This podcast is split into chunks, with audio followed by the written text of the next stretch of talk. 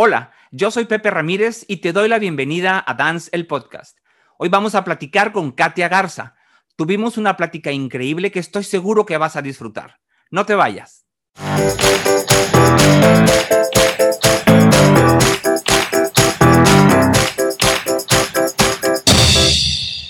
Hola, pues buenas tardes a todos, buenos días donde nos estén escuchando. Ya estamos aquí con nuestra invitada especial el día de hoy y es la muy querida Katia Garza. ¿Cómo estás, Katia? Muy bien, muchas gracias por invitarme, muy contenta de estar aquí en este proyecto y pues este, aquí apoyándote como siempre, muy orgullosa de ti.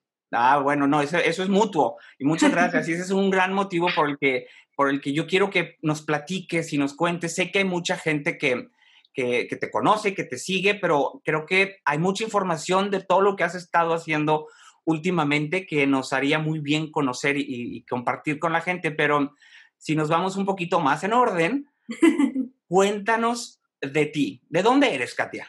Bueno, yo nací en Piedras Negras, Coahuila, okay. Este, pero nunca eh, viví ahí. Fue por cuestiones de mis padres que tuve que nacer ahí. Mi papá era de ahí, mi mamá de Nueva Rosita. Y entonces nací ahí, pero crecí, lo más que yo recuerdo es en México DF. Y después de México DF, este, pues Monterrey. Entonces, para mí, puedo decirte que soy de Monterrey. Porque pues ahí es donde he hecho toda mi carrera y es este, mi infancia y pues los mejores momentos. Eh, si tengo que agradecer a, a, lo que soy hoy, es a todos mis maestros que tuve en Monterrey. Entonces, para mí, pues soy de Monterrey. Pues, y te consideramos un orgullo regiomontano, obviamente. Pero entonces, cuando llegas a Monterrey, empiezas a estudiar, eh, si mal no recuerdo, fue en la Escuela Superior de Música y Danza, donde empezaste en Monterrey. Correcto. Fíjate que yo siempre eh, desde chiquita no me llamaba la atención la danza clásica. Mi hermana bailaba, Paola Garza, y pues obviamente yo veía eh, todo el esfuerzo que ella hacía y para mí era como que no, a mí me gustaba la danza flamenca. Yo soñaba como ser como Pilar Rioja, o sea, mi sueño era ser la segunda Pilar Rioja de México y, este, y tenía siete años. Entonces, cuando llegamos a, Monterrey, pues mi mamá busca, ¿verdad?, donde yo podía hacer una eh, carrera de flamenco. Y pues, este, después de venir de la escuela de Pilar Rioja, para mí era como que, pues, no puedo estar en cualquier escuela. O sea, come on, mom. ¿Me explico? Y entonces, este, mi mamá, pues pobre, porque buscaba que clase de natación, clase de inglés, clase de, no sé, yo jugando fútbol en la calle porque no me llamaba la atención. Ella dice que no es cierto, pero yo recuerdo que me llevó sin decirme a dónde iba a hacer la audición. Entonces yo llegué, hice la audición en la escuela superior, pues me aceptaron, después tú sabes que te hacen los exámenes psicosométricos y todo ese rollo. Y pues no sé si para mi suerte o mi desgracia, no sé, pero me aceptaron. O sea, ya no sé ni si es bien o mal, pero me aceptaron. Y pues empecé ahí y entonces el primer año era como, pues un suplicio, la verdad, porque yo hacía cosas muy mal, hacía cosas como ponerme así de que para, me siento mal, la calentura con el, el, tú sabes, el, el secador de pelo, así, es que me siento muy mal, mamá, o sea, no, y no. Para no ir a clase. Para no ir, no, wow. sufría. Y entonces me fui, eh, si me está escuchando el Dana, este, que en este momento no me acuerdo su apellido, pero la, la Ildana, que era la que nos... La que nos cuidaba ahí en, en, la escuela, que era la que estaba ahí a cargo, yo iba y me daba de baja. Yo, es que hoy es mi último día. Y entonces le hablaba a mi mamá, que su último día de qué, ella no. Y yo me iba a dar de baja todo el tiempo. A cada rato, ya cuando sentía que ya no podía más, yo decía, es que ya, hoy es mi último día. Y entonces, bueno, este, pues ahí crecí ahí tuve mi educación muy feliz de que me hayan dado la oportunidad de graduarme de la escuela superior. Este, y pues en el 95 me gradué y tuve la oportunidad de entrar directamente a Ballet de Monterrey y pues ahí tuve mis primeros pininos, mis tres años y medio de, de, este, de crecimiento. Yo quería irme, luego, luego que me gradué me quería ir de México y pues escuché a mi padre que me dijo, trata aquí primero y si te gusta y si es lo que tú quieres, yo te apoyo. Y pues ahí crecí y, y la verdad es que en ese momento a veces cuando uno es joven quiere volar y buscar alternativas, ¿no? pero me hizo mucho bien estar en mi casa, eh, estar en mi casa y crecer junto en esta carrera, que es difícil, este, con mi familia a un lado. Eh, y lo digo por, porque es fácil perderse en, en, muchas cosas, ¿no? Y digo, no es nada más en la danza, en cualquier carrera, tú sabes, hay, hay drogas, hay influencias, hay cosas que cuando tú estás joven y estás solo, pues es muy fácil si no estás este, con, maduro para tomar tus propias decisiones, pues te puedes perder. Entonces yo pues mm, crecí en una burbuja, en una burbuja que me protegieron muchísimo mis padres y mis hermanas y, y bueno, a veces por eso la gente piensa que es que ella siempre es así. Pues sí, porque crecí, creo que todo el mundo es bueno, creo que todos son bien gente, porque todo el mundo me ha protegido durante este tiempo, o sea, que era, que era, que estaba creciendo en esta carrera. Y pues me parece que es una bendición poder hacer las dos cosas, eh, estar en lo que te gusta y tener a tu familia cerca mientras estás listo para, pues, para volar, ¿no? Para, el mundo, claro, claro. Y, y, fíjate que es bien importante eso que dices porque yo lo viví también a, a nivel personal, ese apoyo, ese núcleo familiar que te apoya al, al, principio o que te apoya en lo que estás decidiendo cuando, como bien dices, no estás maduro suficiente es bien importante para la manera en que uno se desarrolla después, ¿no? La manera en que uno crece y ves, ves las cosas. Entonces, lo, entiendo perfectamente. Yo sé que habrá gente que se identifique con, lo que estamos platicando porque es, hace toda la diferencia. Sí. En esos años hace toda la diferencia y para los años siguientes también. Claro, y yo a veces veo eh, como la danza está cambiando muchísimo y los niños están bailando mucho más jóvenes, o sea, empiezan una carrera profesional mucho más jóvenes, pues eso es lo único que yo noto, que a veces dices, ay, tan talentoso, tan, sabes, tenía tanto futuro y, y por alguna mala decisión, eh, pues se pierden. Entonces sí es importante para mí que, eh, pues que las familias y no tanto las familias, pues los maestros también. Eh, es a veces sí, hay, a lo mejor hay gente que no los apoya a sus padres, pero si tienen un maestro a un lado que los guíe y que de verdad los esté, esté guiando en su carrera, pues vale la pena porque a veces como jóvenes, cuando estamos jóvenes queremos todo rápido, ¿ves? Todo tiene que caer súper rápido. Y pues no es así, en esta carrera no es así, y entonces es bueno tener, como te digo, yo quería irme luego, luego, y mi papá me dijo, pues, eh, ¿por qué no entras a la universidad? Tú eres muy buena en las físicas, mijita, podrías ser astronauta. Ay, papá, sería astronauta en el, la luna, yo no sé, bailarina en la luna, a ver qué.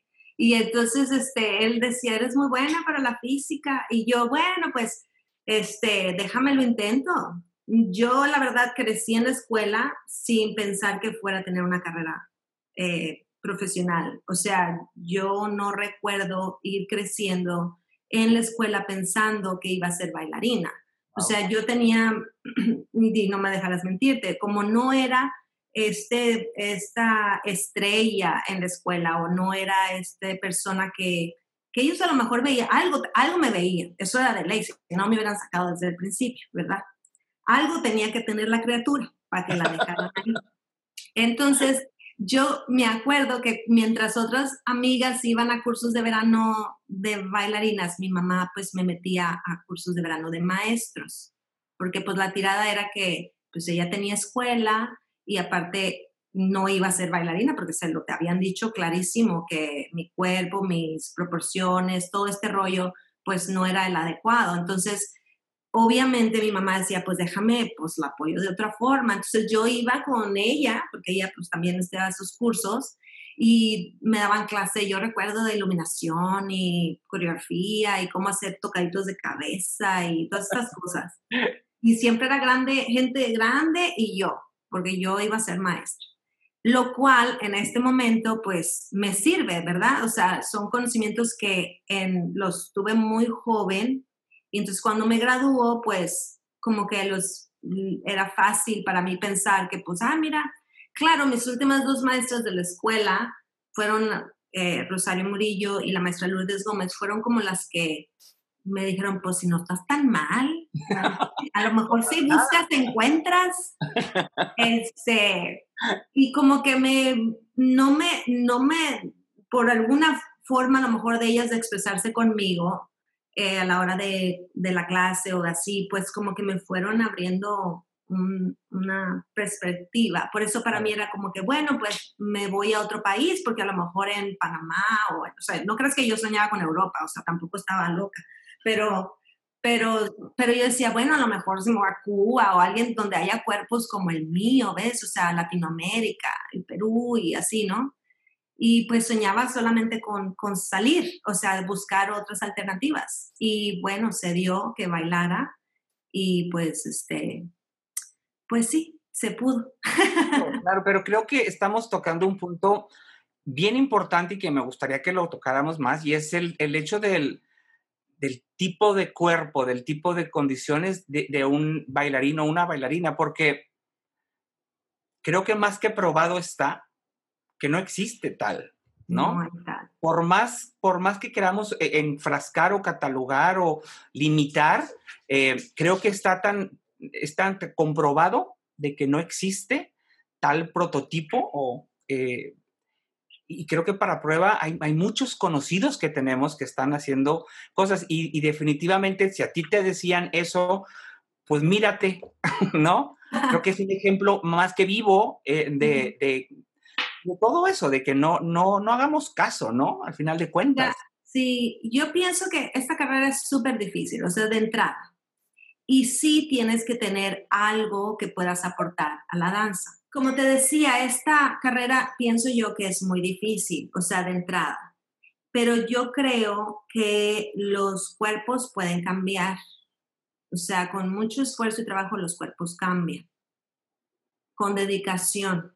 Ahora, no a lo mejor que una persona que nació sin andeor, pues de repente, ¿verdad?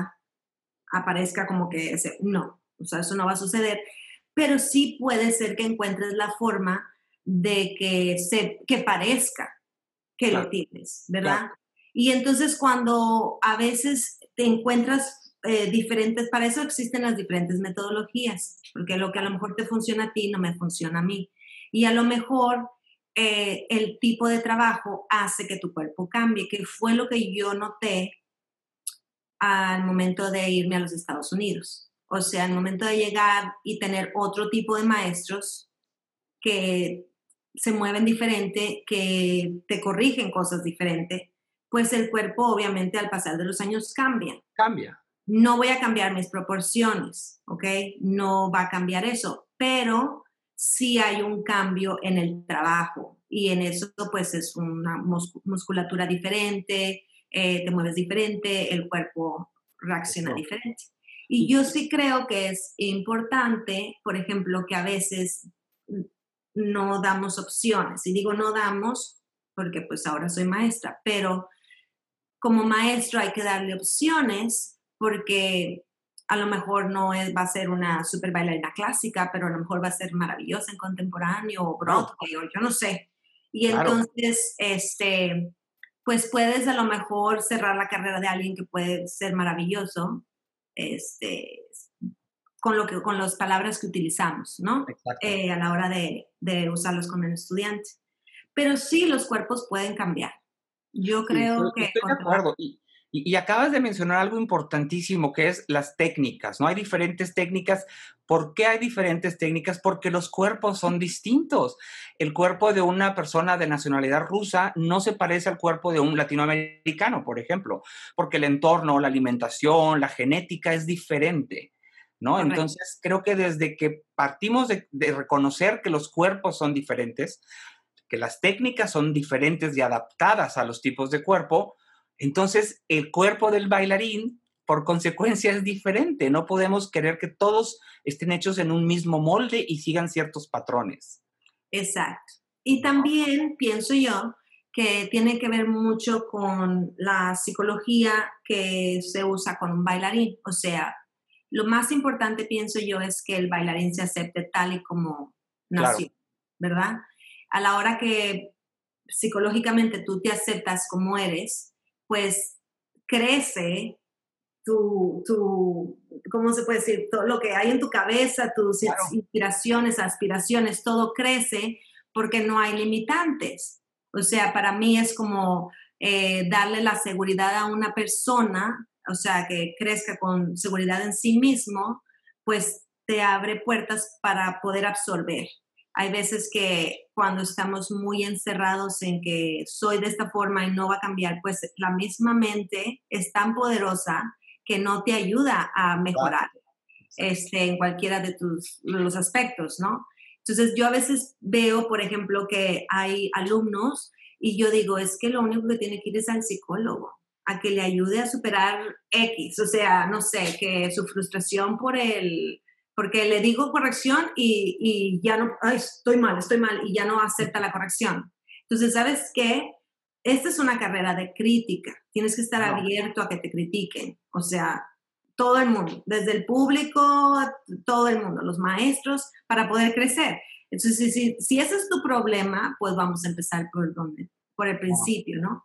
Este, y entonces yo pienso que la mente es muy poderosa y eso ayuda mucho al estudiante. Claro, y fíjate qué importante, porque volvemos a lo que hablábamos hace un rato de esa seguridad que te da el que tu familia te apoye, pero también en el salón de clases tu maestro, ¿no? tu coreógrafo, tu director. Creo que es, hace toda la diferencia en, un, en una persona esas, el, tener esa autoseguridad, esa, ¿no? Como tú dijiste, se te abre, se te abre un espectro de posibilidades porque el límite lo pones tú. Ya no existe un techo a donde puedes llegar. Con esa seguridad y confianza en ti mismo, llegas mucho más allá. Y es padrísimo que lo, estemos, que lo estés reconociendo ahora como maestra eh, con tus alumnos, ¿no? Creo que eso está ayudando a formar mejores, sí, bailarines, pero también seres humanos. Sí, correcto. Y, sí, el, tener el respaldo de un, mm, pues en una compañía profesional de tu director, o sea, cuando tú estás bailando y sabes que tu director eh, le gusta lo que estás haciendo y te está apoyando, pueden suceder cosas maravillosas en el escenario. O sea, vaya, tú sales y haces lo que se te da tu gana porque y el cuerpo reacciona, a lo mejor es el día que hiciste más giros o más altos o una función espectacular pero sí yo aprendí muchísimo con, con Fernando Bujones, porque recuerdo mm, con una compañera que ella no podía hacer los fondios de, la, de Paclasic. Y no salían y no salían y no salían y no salían. Y era tipo un día antes de la función y no salían. O sea, no iban a salir, punto. Entonces él llega y le dice, tú sabes que a mí no me importa que, que te vayas a caer. O sea, a mí no me importa que te caigas. Yo quiero que vayas y lo bailes. Y si te caes, te caíste, pero no me importa. Bueno, aquella muchacha sale y los hace en la función. O sea, tengo permiso, ¿sabes? Tengo permiso de equivocarme. Claro. O sea, y, y, y, bien chistoso, porque Fernando era una persona que no dejaba que la gente pusiera la mano en el piso. O sea, castigado de que pusiera la mano en el piso. La ley del hielo. este, sin embargo, Fernando Alonso, que en paz descanse, era sí, salgan y mátense todos porque es la única forma de aprender. Entonces tú salías y no importa, aunque te rodaras por el piso, pero él te dio permiso de que esa era la única forma de aprender a caminar, pues había que caerse, ¿verdad? Pero, y Fernando, a pesar de que crecí con él, pues él era, mm, no, o sea, te voy a poner la variación a lo que tú puedes hacer y porque Fernando nunca se cayó, entonces nadie se puede caer. Pues sí, nada más que él era Fernando Juan, ¿verdad? claro. Pequeño este, detalle. Pero sí recuerdo en esa ocasión que a esa muchacha en particular le autorizó. O sea, fue como que déjame la dejo, déjame uso la otra, le hago el switch, ¿me explico? Y la muchacha tuvo una función espectacular. Entonces, a veces como maestro tienes que encontrar si quieres, ¿verdad? Que una persona en especial pues tenga un, eh, una competencia o en una función especial o algo, que veas que está batallando con su este, seguridad. Es importante lo que el coach o el maestro o, sus padres le dicen, ¿no? Y puede hacer una gran diferencia. Una completa diferencia. Tienes toda la razón. Y hablando de este tema, ¿cómo fue ¿Cuál fue el proceso tuyo o en qué momento fue el, donde hubo ese cambio y aceptar lo que sí podías hacer. Ah, digo, todos tenemos limitaciones, aceptarlas, pero exaltar todos los lo bueno que tienes, ¿no? ¿En qué momento fue y cómo fue ese esa situación para ti? No puedo decirte que pasó en un día así especial. Yo lo que siento, o sea, yo sí siento, por ejemplo, que en los Estados Unidos el cuerpo eh, cambió y a lo mejor se alargó un poquito más y todo ese rollo. Pero sí a la hora de, de pues, ¿para qué te voy a decir mentiras? O sea, Fernando Juanes fue un mentor para mí. Eh, fue la persona que yo podía decir lo que estaba pensando. Podía decirle, digo, aparte que mi mamá en algún momento cuando empecé a salir con mi ahora marido Israel Rodríguez, me mandó al psicólogo. Aquí, es, aquí entre nos, a todos los que nos están escuchando, me mandaron al psicólogo porque andaban con un cubano. Estuve en una terapia eh, un año y medio, ya no me acuerdo cuánto. Pero lo que más me ayudó fue a mi seguridad y a, hablar, a expresarme. Eso era lo que me, a lo que me ayudó fue expresarme. Entonces, cuando yo empecé a trabajar en Ballet de Monterrey, era exactamente esa época cuando ya casi me estaban dando como, pues estaba en el proceso de tienes que ir y decir todo lo que piensas y tu terapia. Y entonces yo agarraba a Fernando Bujones como, ahora es cuando, me dijo la doctora que le tenía que decir. Entonces yo le decía las cosas y podía hablar con él. Y entonces él, la verdad, pues, pues sí, eh, creo que él me dio a mí un, una, una seguridad digo, no que no me la hayan dado mis maestros anteriores, porque ya en Ballet de Monterrey, pues yo tenía a Lila Martínez, que siempre este, estuvo ahí, o el maestro Kulubek, sabes, que siempre me apoyaron.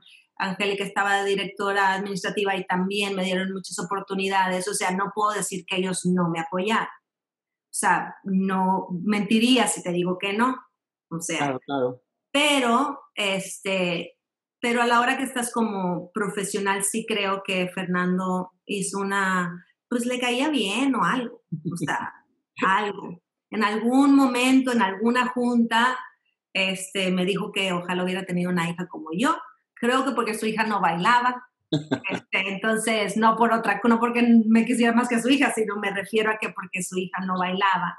Y yo era así como muy, pues me gustaba mi trabajo, ¿verdad? Claro. Este, pero sí, él me dio a mí una, un respaldo y cuando tienes el respaldo de una persona, este, es importante. Claro. O sea, importante porque, pues, hasta los días que yo le dije que me quería ir y que ya me quería ir a otra compañía, él siempre me decía, empieza en una pequeña, Katy, cuando ya estés lista, entonces te vas a otra más grande.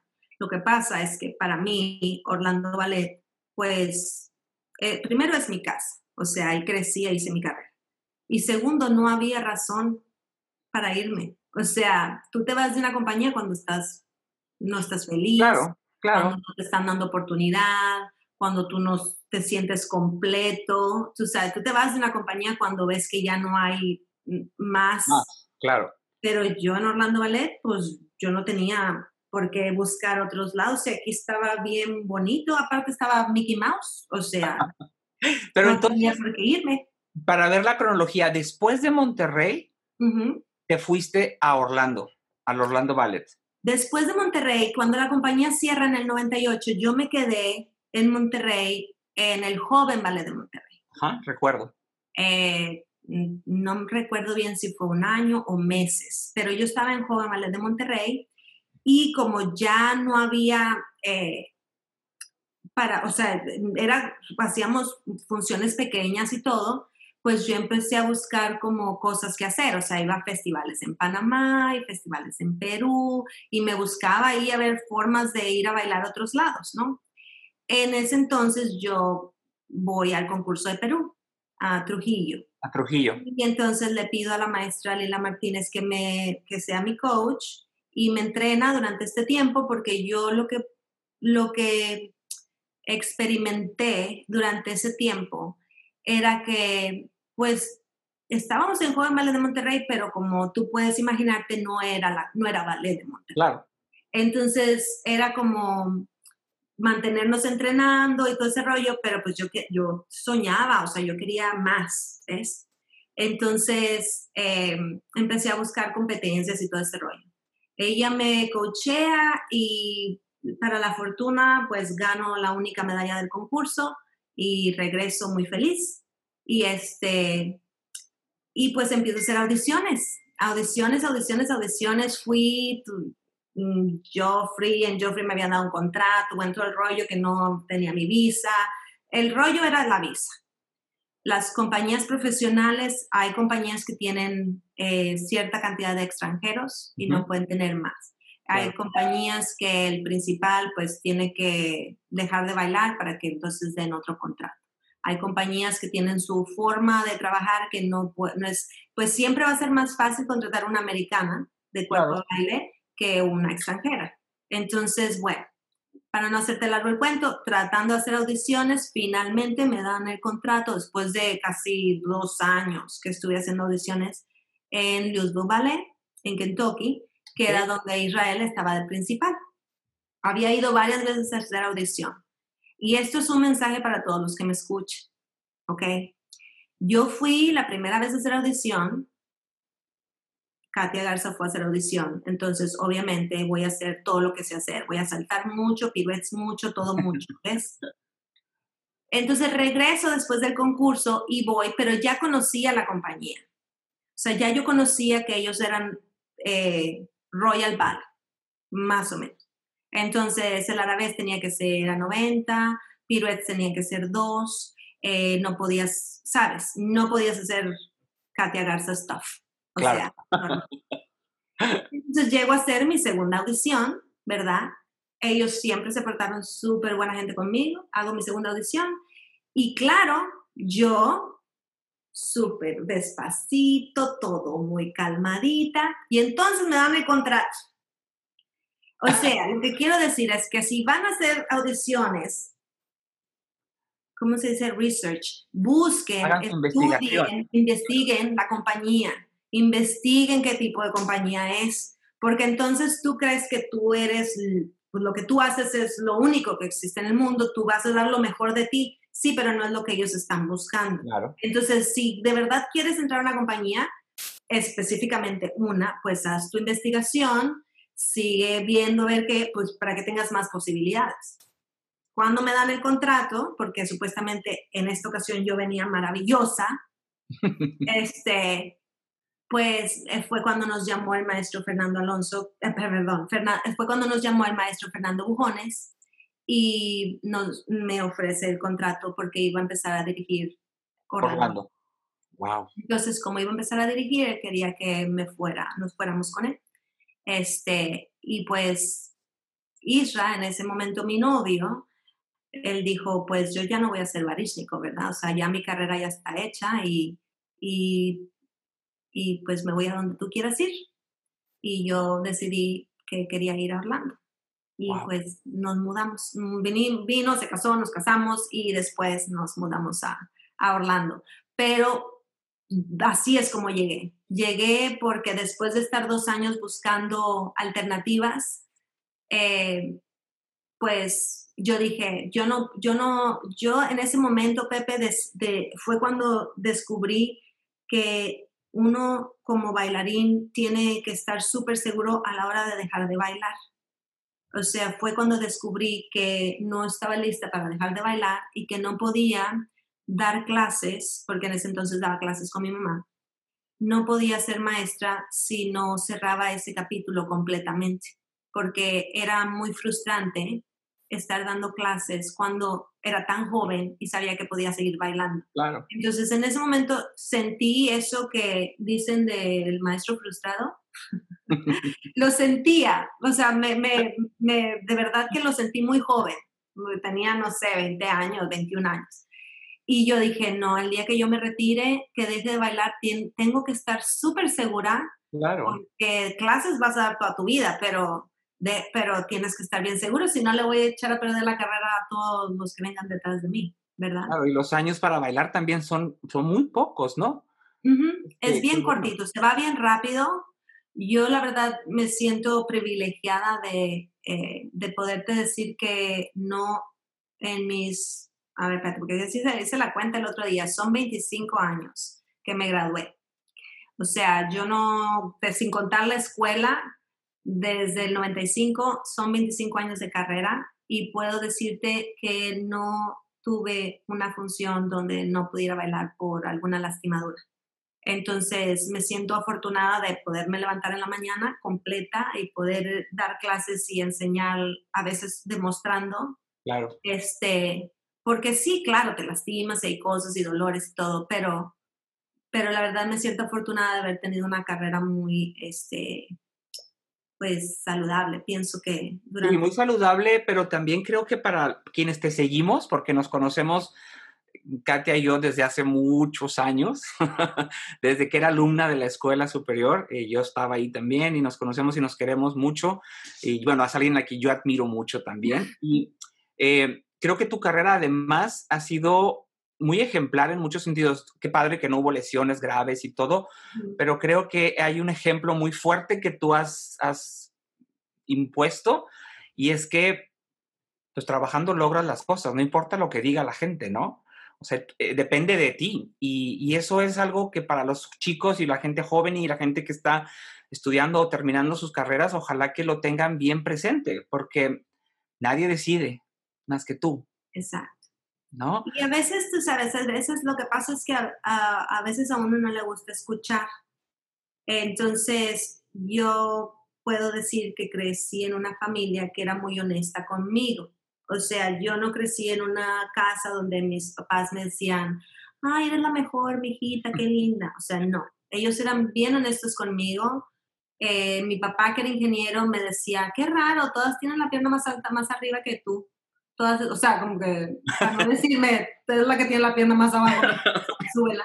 Pero, o me decía, mi hijita, ya perdiste mucho peso, pareces eh, paleta de Tootsie Pop, así como que la cabeza muy grande o así o mi hijita, este, tienes que bajarle la canasta porque haciendo piques y se te movía el fondillo, así, ¿no? O sea, nunca, no era, o sea, o por ejemplo, ¿no? Tú sabes que en esta carrera también hay mucha gente que le gusta hacer como que el pique, entonces era, ay, Chuchita bailó mejor, eh, bailó muy bien, pero tu hija bailó mejor, y mi mamá, ay, creo que no, ese no se le ve tan bien acá, se ve mejor a la otra bailarina. O sea, mi mamá era muy honesta, mi papá también, Creo que la más condescendiente conmigo era Paola, mi hermana Paola, que era la que bailaba, pero las, los de otros tres, pues siempre honestos. Entonces, para mí era como muy fácil escuchar que alguien me dijera algo, pienso yo, porque no era como que, pues, pues sí, a lo mejor sí estoy pasada de peso o a lo mejor sí no tengo andeor, pero pues voy a seguirle ahí tratando Claro. Este,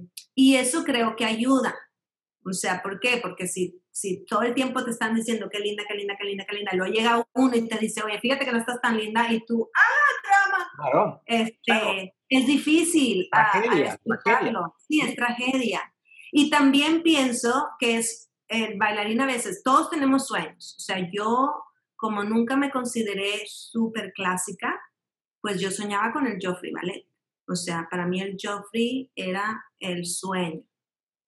Y también creo que porque como cuando yo estaba en tercer año de ballet, fue cuando abrió Ballet de Monterrey y la maestra Anne-Marie de Angelo era, era la directora y fue ella la que me invitó a ser train, eh, aprendiz, la primera aprendiz de la compañía. Yo tenía 16 años para mí ver una persona así, con el tipo de cuerpo que ella tenía, lo que ella hacía en el escenario, eh, me dio como inspiración. O sea, me, para, a los 16 años yo dije, pues si esa mujer baila en el Joffrey, pues a lo mejor yo también puedo, ¿ves? Porque no soy así como que súper flaquita o así. Entonces hay veces que eso es lo que pasa, tienes que buscar en dónde les gusta la gente Exacto. que tiene tus habilidades, ¿no?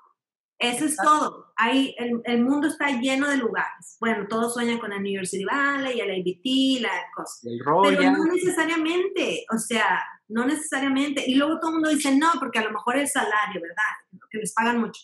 Pero pues no, porque les pagan exactamente lo mismo en todo el mundo, solo que Nueva York es más caro y te vas a gastar más dinero y entonces a lo mejor Orlando pues era más barato y el tipo de vida es diferente y entonces depende de lo que tú como ser humano te hagas feliz.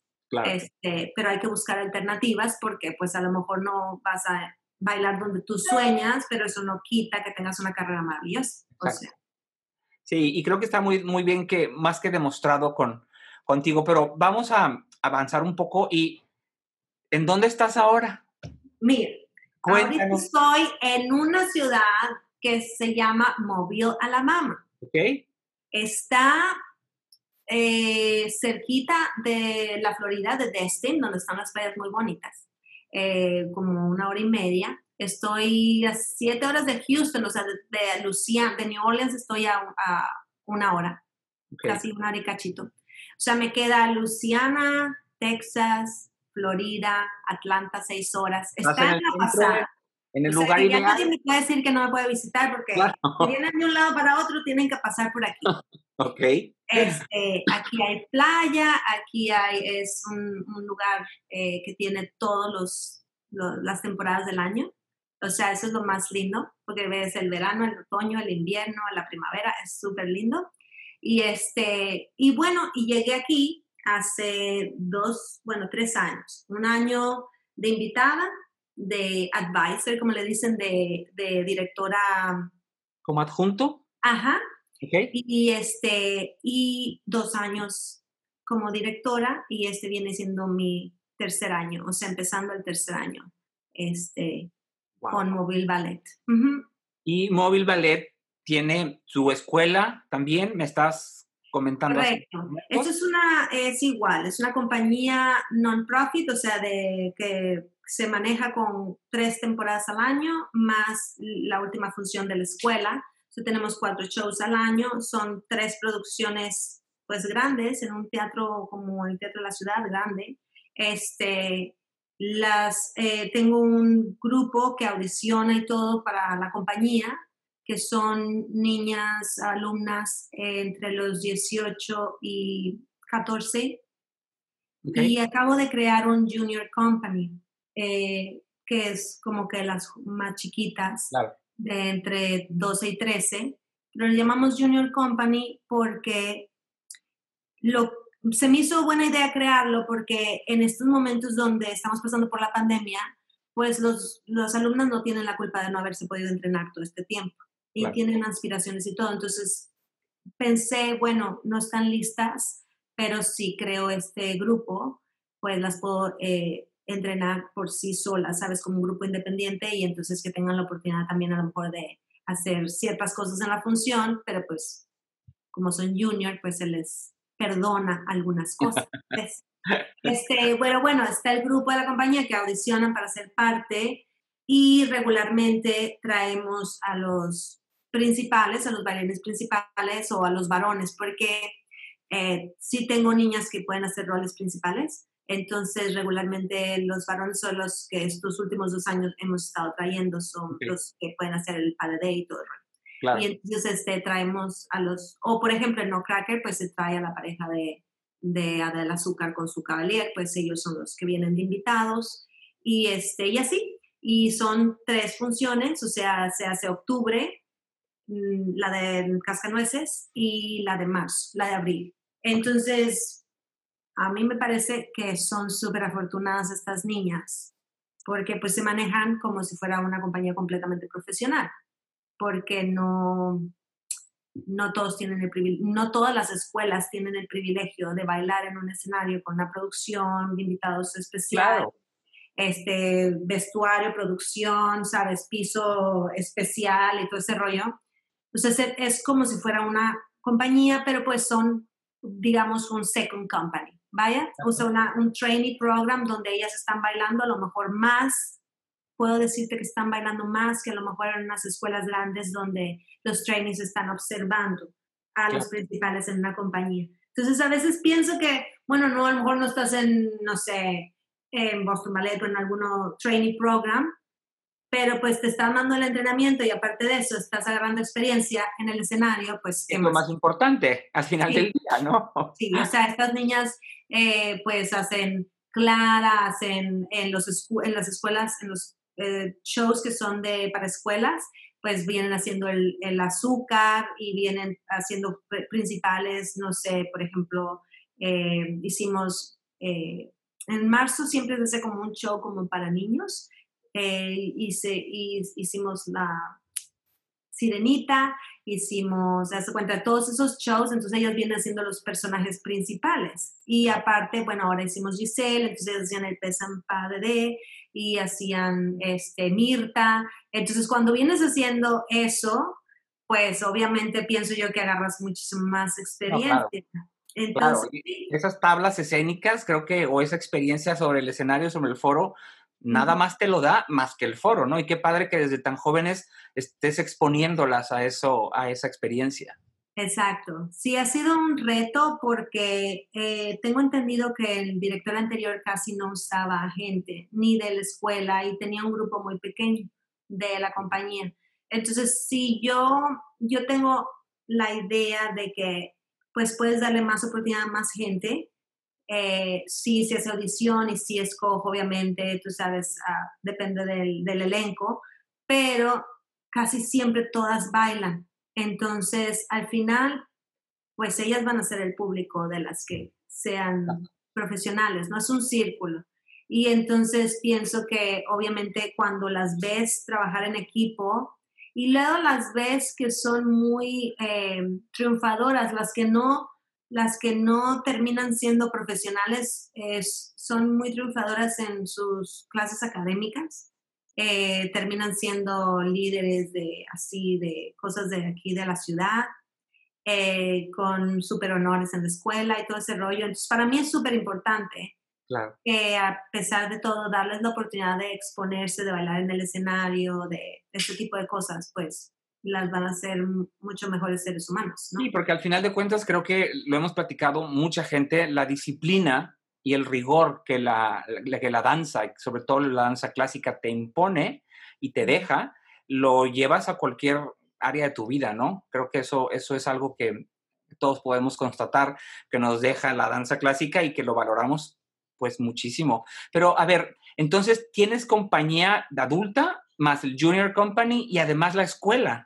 Correcto. O sea, multifacética. O sea, bueno, cuando, cuando me dieron el, cuando me invitaron aquí la primera vez, ellos eh, me preguntaban qué era lo que yo veía que necesitaban mejorar. Entonces yo lo primero que dije fue que necesitaban, pues los maestros tener una guía para la escuela. No había un, un método que ellos estuvieran usando donde todos los niveles 1, todos los niveles 2 y aparte tenemos dos locaciones, son dos escuelas. La escuela de móvil, la de aquí del, de, que está en el centro, es este, son pues cuatro estudios grandes y cruzando la bahía del lado de Daphne, un poquito más cerquita hacia el lado de la Florida, este, esos son dos estudios, es una escuela más pequeña. Okay. Pero la compañía, pues todos los ensayos tienen que ser aquí donde estamos nosotros, por el espacio, porque son, los salones son grandes eso.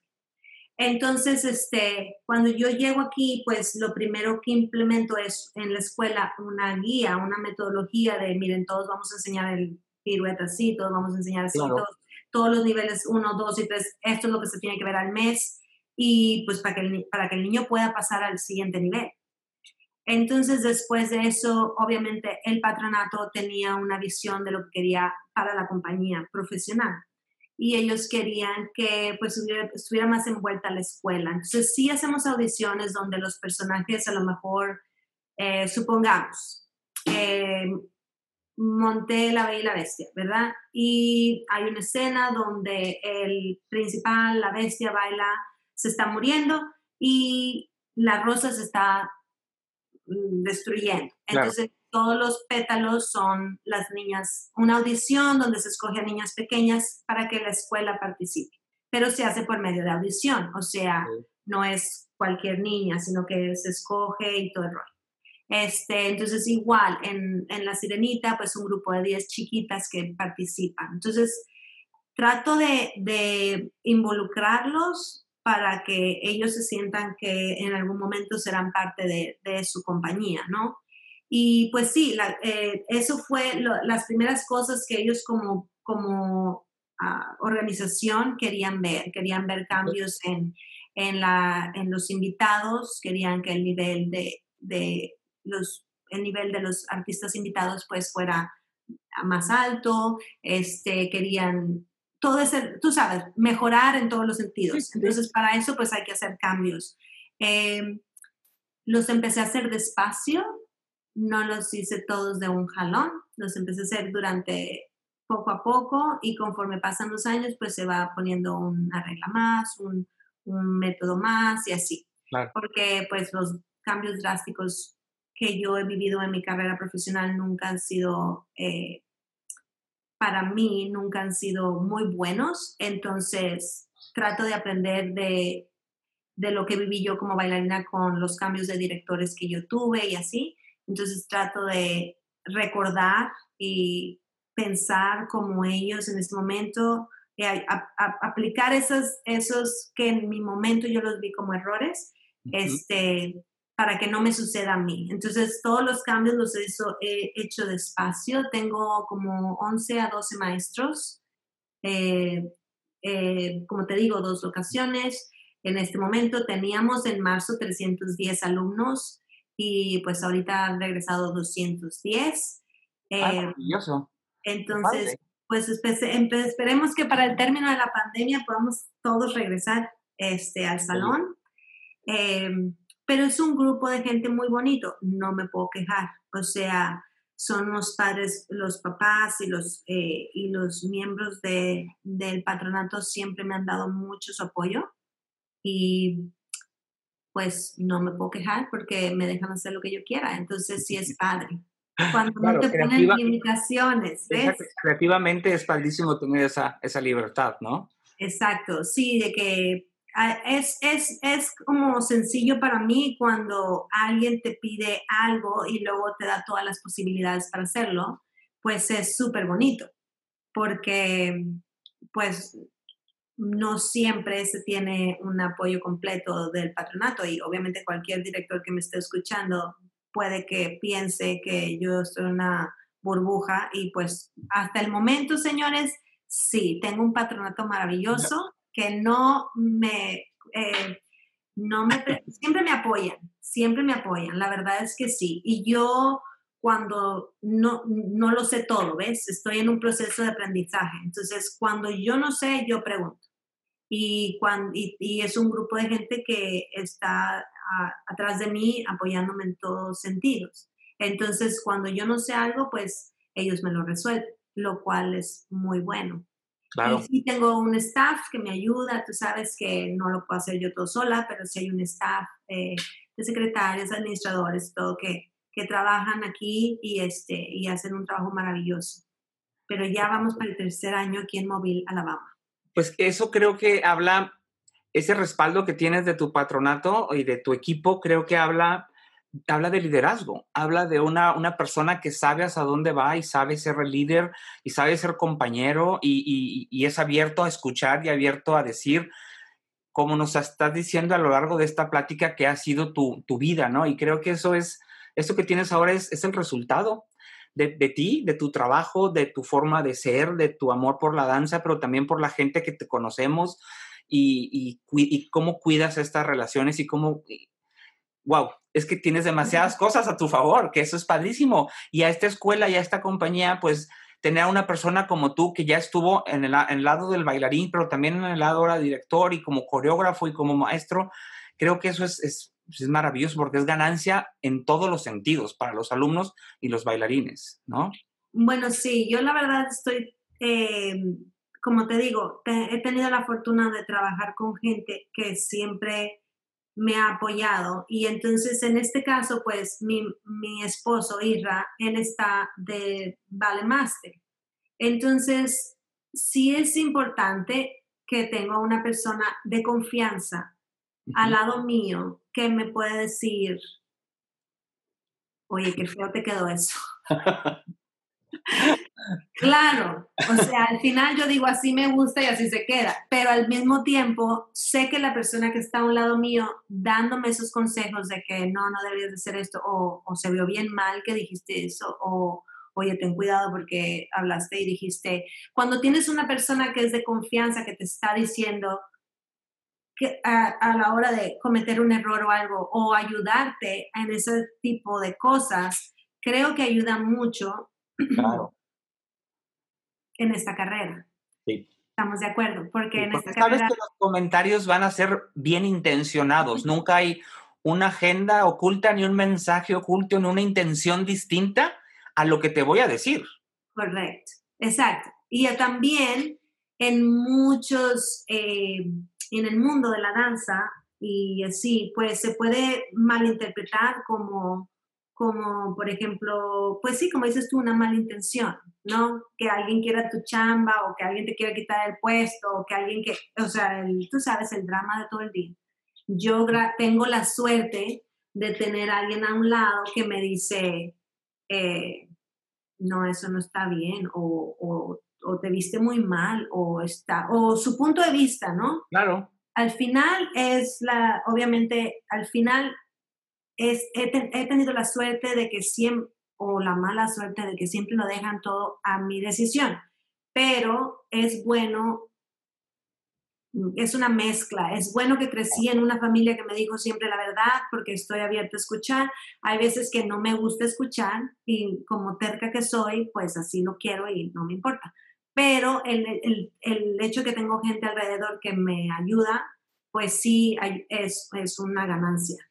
Claro. En todos los sentidos. Sobre todo, eh, entonces, eh, en este tiempo que ha sido súper difícil para todo el mundo de la danza, este, pues a veces Isra, Isra, mi esposo, me dice, estás loca, no sé cómo tú pretendes hacer eso. Y yo digo, pues es que para mí lo más importante es la, que los niños no pierdan inspiración y lo voy a hacer así sea lo último que haga. Me voy a arriesgar y vamos a todos a bailar con máscaras te van a regañar porque no van a poder respirar. Y yo, pues va a ser con vestuario y el vestuario lleva máscaras.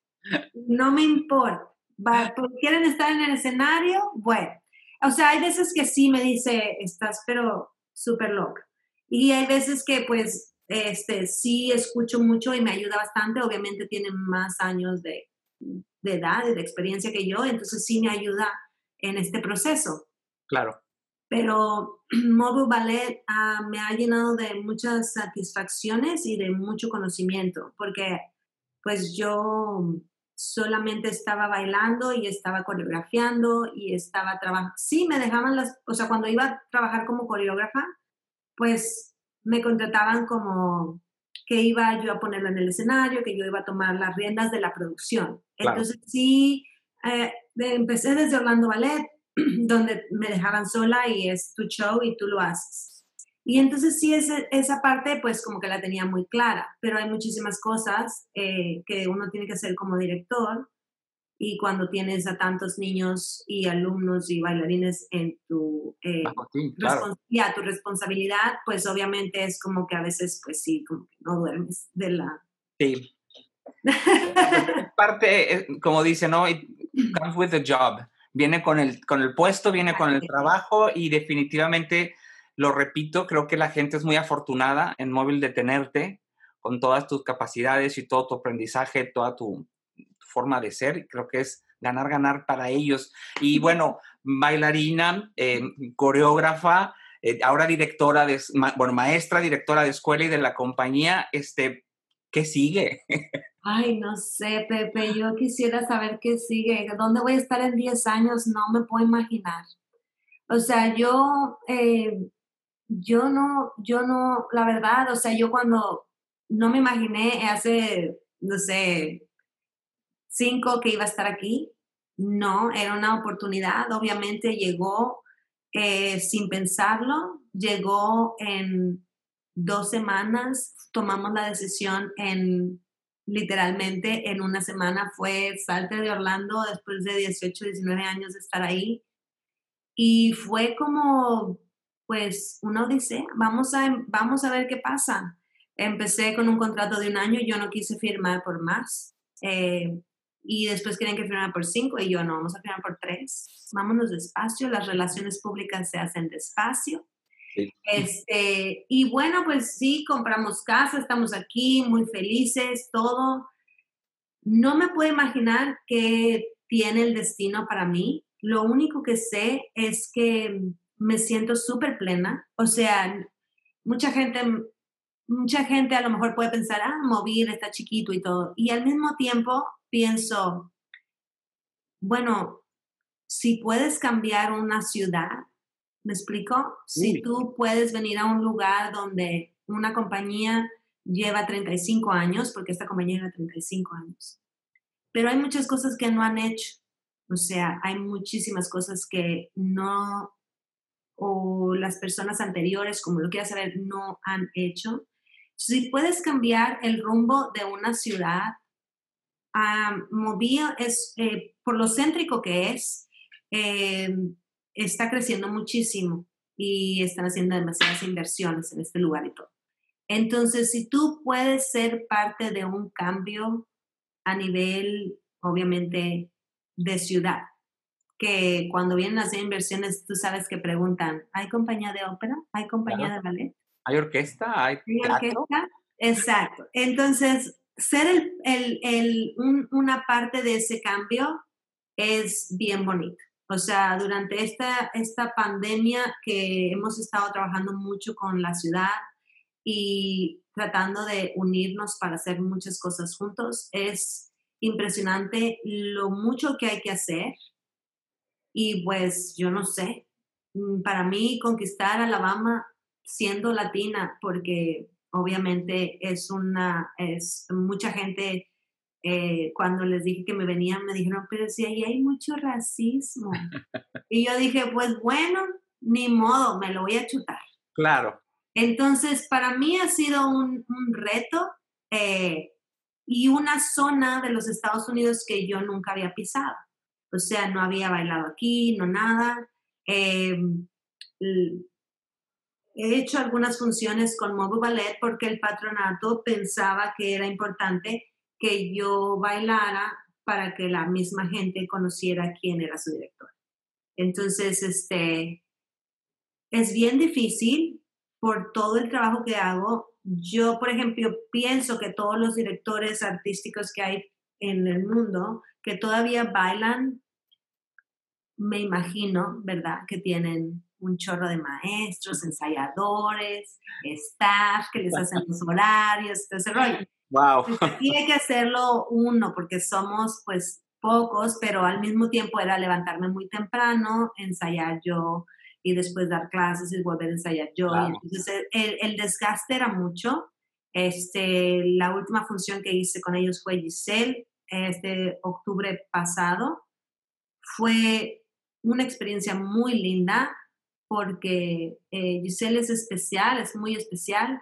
Eh, y las niñas, los estudiantes, o sea, las bailarinas hicieron un trabajo súper, súper bonito. No, para ellas Ah, fue así como un clímax en su, en su carrera, pienso yo. No? Es un ballet precioso y creo que es, es un ballet que tiene que bailarse, ¿no? Como bailarín creo que tienes que bailar, Giselle. Sí, ya después de, después de hacerlo, eh, lo hice dos veces en Orlando, este, y en una ocasión fue muy lindo porque fue con Israel, bailé con Israel, mi primer Giselle, mi segundo eh, ya fue bajo la dirección de Robert Hill y fue muy lindo, obviamente porque ya yo estaba preparada para el personaje y ya podía como mentalmente decir, ok, todo lo que no había hecho la primera vez lo pude arreglar. Pero en esta ocasión fue como un, no te puedo explicar, a veces entre más experiencia tiene uno, eh, pues ni siquiera sé cómo decirte, es como que el dulce sabe más rico, ¿verdad? Sí. O sea, cuando hay más experiencia y sabes que, bueno, Giselle no tiene 32 fuertes, pero que, que esa parte técnica no es lo más importante en una función, entonces artísticamente pues es mucho más enriquecedor. Claro, y es que el personaje requiere mucho más madurez, ¿no? De, como, como, como humano, como persona, obviamente como bailarín, pero como persona, creo que el, el, personaje requiere esa madurez de, de, mujer eh, que solamente la vida te da esas experiencias, esa carga emocional que requiere el personaje, creo que solamente es la vida la que te lo puede dar y preparar. Exacto, exacto. fue, un momento bien bonito.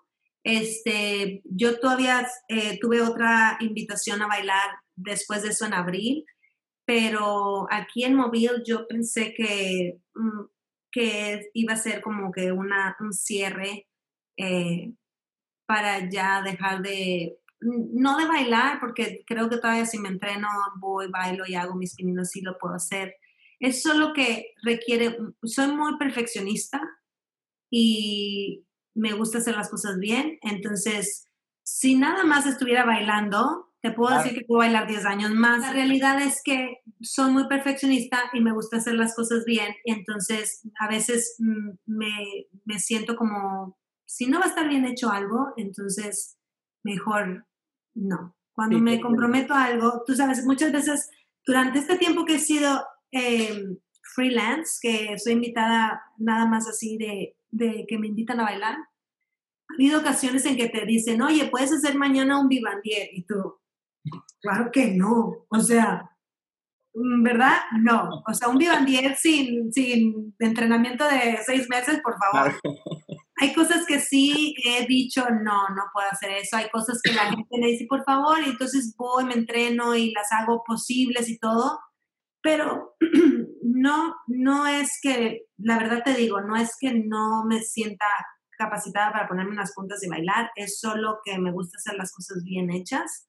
Y si me voy a poner a bailar en frente de un público, eh, creo que tiene que ser exactamente igual que hace 10 años, entonces yo sola me pongo como una claro. expectativa muy alta y, este, y a veces es como que demasiado trabajo al mismo tiempo que no, no, siento que valga la pena tanto estrés. este, me gusta mucho eh, el ballet, a veces cuando, cuando tengo que tomar clase por cierta forma o, estoy haciendo clase de ballet, pienso, qué bonito se siente, o sea, me gusta. Yo pregunté, pregunté, pregunté, pregunté muchas veces, le he preguntado a la gente, ¿cómo sabes cuando te tienes que retirar?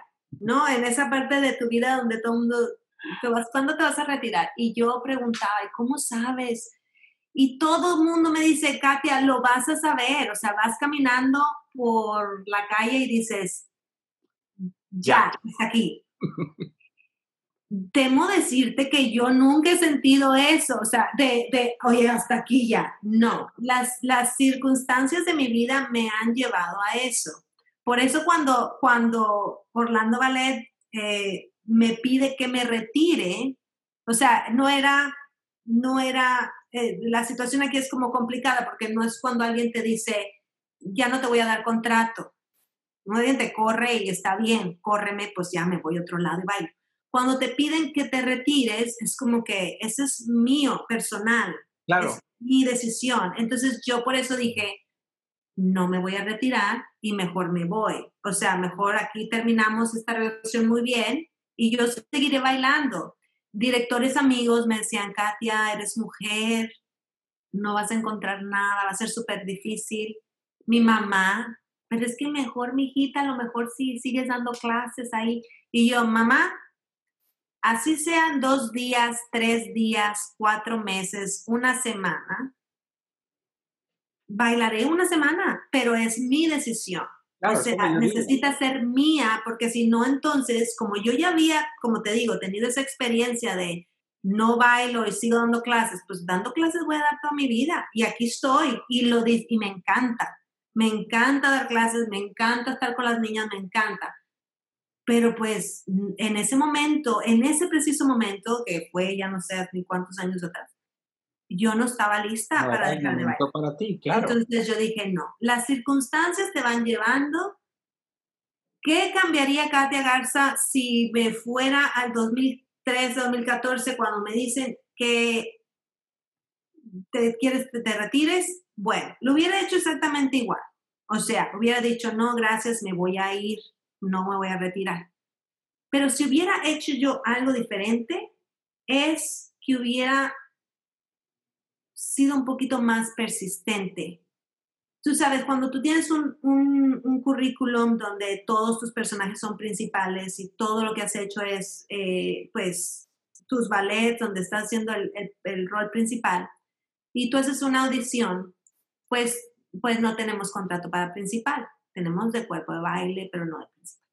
¿Qué hubiera hecho Katia Garza? Ser un poquito más persistente con que no me importa si no es principal. ¿Por qué? Porque cuando yo a veces siento que, es, que estoy saludable, pienso, bueno, pues a lo mejor hubiera podido bailar otros tres años. La otra parte de mí dice, Katia, estás completita porque no has estado machucándote los últimos cinco años. O sea, estás de acuerdo que es uno por lo otro. Entonces, bueno, es como, pero si algo cambiaría yo de entonces, hubiera hecho todo igual, pero a lo mejor hubiera sido un poquito más, eh, empujando más a conseguir un contrato en algún otro lugar. Mm, a lo mejor hubiera sido, no sé, un lugar pequeño, no sé, pero a lo mejor eso es creo que lo único que hubiera hecho. Claro, la situación, el estado de ánimo, eh, todo eso que es, obviamente no lo puedes cambiar, pero entonces pasan los años y como te dije al principio de esta entrevista, me veo aquí en, en medio de una pandemia con un trabajo eh, que sí es envidiable para todos. Claro. Eh, en, un trabajo que es súper, súper especial. Y pienso, bueno, las cosas pasan por algo y no me puedo quejar porque a lo mejor con todas las cosas que he hecho en mi vida, que pienso que son, que nunca le he hecho mal a nadie, pienso como ser humano, este, creo que en este momento que ha sido difícil para todos, como que lo siento como un... claro, es una bendición, ¿no? Con la, con la palabra, es una bendición y claro que es el resultado de todo lo que has hecho y sembrado y por lo que has trabajado y lo que has entregado a, esta, a este medio nuestro que es la danza. Sin duda es, es un ejemplazo lo que, lo que haces, tu vida, tu carrera, este, y, y ya bueno, te quiero mucho, ya sabes. Te agradezco mucho, en verdad, que te hayas abierto con nosotros en, en todos estos temas. Estoy seguro que, que la gente que vea esto va a tener muchos, mucho que aprender, muchas lecciones como bailarines, todo lo que hemos platicado, creo que va a ser bastante enriquecedor, pero ¿qué le dirías tú a la gente que nos va a escuchar como, a manera de, de despedida? Eh, algo más que puedas o quieras agregar, aunque sea resumiendo lo que ya hablamos, pero ¿Qué le dirías a toda esa gente, a estos esos chicos, ¿no? Que, están estudiando, que quieren seguir sus sueños de convertirse en un bailarín profesional? Fíjate que em, yo pienso que la, lo más importante en esta carrera es mantenerse humilde, primero que nada. Y la humildad viene pegado de ser una esponja, o sea, no importa quién te esté dando clase, no importa que tú creas que la persona que está enfrente de ti no está completamente capacitada. A veces uno aprende de las personas que menos imagina. Claro. Entonces, estar abiertos a, a, lo que la vida te está exponiendo, como lo que estamos viviendo en este momento, y aprender de todas esas cosas. Creo que, creo que la vida nos ha puesto en una pausa a todo el mundo donde nos ha hecho eh, pensar si lo que estamos haciendo es lo correcto o no y darnos cuenta de lo privilegiado que somos al mismo tiempo cuando estamos en un salón, este, de todas esas posibilidades que hay. Claro. Entonces, ser, ser una esponja, ser esas personas que, lo que te dicen trates de, de, de, absorberlo y de quedarte con él para siempre. Y, este, y hace muchísimos años, Pepe, te voy a decir, hay, hay una, anécdota que me da esta emoción contarla porque ah, yo no me puedo acordar del nombre de la maestra. A lo mejor en algún momento me la vuelva a topar. Era una maestra en la escuela superior hace muchos años, pero ella le daba clase a las chiquititas y yo ya estaba como en octavo año. Y entonces yo no recuerdo, alguien estaba bailando supongamos que a lo mejor, esto tú estás bailando, no sé, pero estaban haciendo un padre Entonces yo no me puedo acordar de mi, lo que le llaman expresión corporal a la hora de estar observando este ensayo. Porque entonces esta maestra se acerca conmigo y me dice, no te preocupes, Katia, un día te va a llegar tu tiempo. Hmm. En ese momento, pues yo tengo 16, 17 años, ¿verdad? Y digo, ¿qué le pasa a esta mujer? o sea, que no entiende que yo, Katia, quiero estar bailando eso. Y obviamente mi expresión corporal no estaba siendo la más adecuada en ese momento. ¿Estás de acuerdo conmigo? O sea, porque a lo mejor yo sentía celo, depresión, envidia, porque yo no lo estoy haciendo, tú sabes, yo ya me voy a graduar y no, X. Entonces, cuando ella me dice eso, en ese momento yo no lo entiendo, pero, pero como siempre fui de absorber, eso sí te lo puedo decir, de quedarme con esos momentos, pues te puedo decir que pasaron, pasaron, si eso fue en el 94, digamos que en el 2005, yo estoy en una situación mil años después que estoy bailando ese padre con, en una gala de YGP y estoy bailando ese padre y los papeles se habían volteado en ese momento. Entonces, cuando yo me, con, y te lo digo sinceramente, o sea, en ese momento donde los personajes estaban volteados y mi compañera que estaba bailando me estaba observando bailar a mí en esa gala, ¿no? Entonces, cuando los papeles se cambian, 10, no sé, 10 años después, o los años que han sido, yo quiero que todo el mundo sepa que sí, que a todo mundo le llega su momento. Claro. No va a llegar fácil ni va a llegar de gratis, pero a todo mundo tiene su momento. La envidia, el, el, el o sea, perder el tiempo en eso, la energía que pierdes en eso, no es lo mejor para ningún bailarín. Entonces sí, estar abiertos a todo lo que sucede, aprender de los errores y pues, y si tienen esos sentimientos, pues tomen clases de actuación, porque no les van a traer nada a la hora que estén en el salón. ¿verdad? Pues Entonces, es una experiencia personal que yo lo viví y, ojalá en algún momento Dios me cruce con esa maestra que no me sé su nombre, nunca he podido, su imagen la tengo aquí y comparto eso con mis alumnos todo el tiempo cuando veo que hay alguien que está perdiendo su energía en lugar de fijarte en lo que tú tienes como bailarín. Porque desde el momento en que yo eh, he dedicado mi energía en mí, es lo que me ha funcionado. Entonces, este, creo que eso es bien importante. Sí, y al final de cuentas, para cerrar tu comentario, lo que tú tienes que ofrecer al mundo de la danza, nadie más lo va a poder ofrecer de la misma manera. Todos podemos traer algo nuevo a la mesa o a este banquete que es el escenario, la danza, ¿no? Y lo que cada quien tiene es, es irrepetible. Entonces, creo que hay muchas, muchas lecciones en esta plática. Espero que la gente que lo vea así los, los, tome también. Y yo te agradezco mucho, de verdad, eh, darte este tiempo y platicar conmigo. Eh, sabes que te admiro mucho, lo he repetido en esta, en esta plática varias veces, te admiro, te respeto y te quiero mucho y espero pronto poder, poder verte y darte un abrazo. Un abrazo personalmente, sí. Sí, ya sabes que aquí, aquí en Monterrey, aquí estamos a tus órdenes siempre. No, gracias Pepe por la invitación, un gusto verte, ojalá pronto este, podamos coincidir en algún lugar que cuando todo esto acabe este, podamos todos hacer fiesta y bailemos todos juntos. Eh, un saludo a todo el mundo, que se mantengan activos, que se mantengan estudiando, que se mantengan aprovechando este tiempo y, este, y espero coincidir con todos ustedes que están escuchando también. Esperemos que así sea. Cuídate mucho, te mando besos y gracias nuevamente. Gracias, Pepe. Bye bye. Bye. Thank you.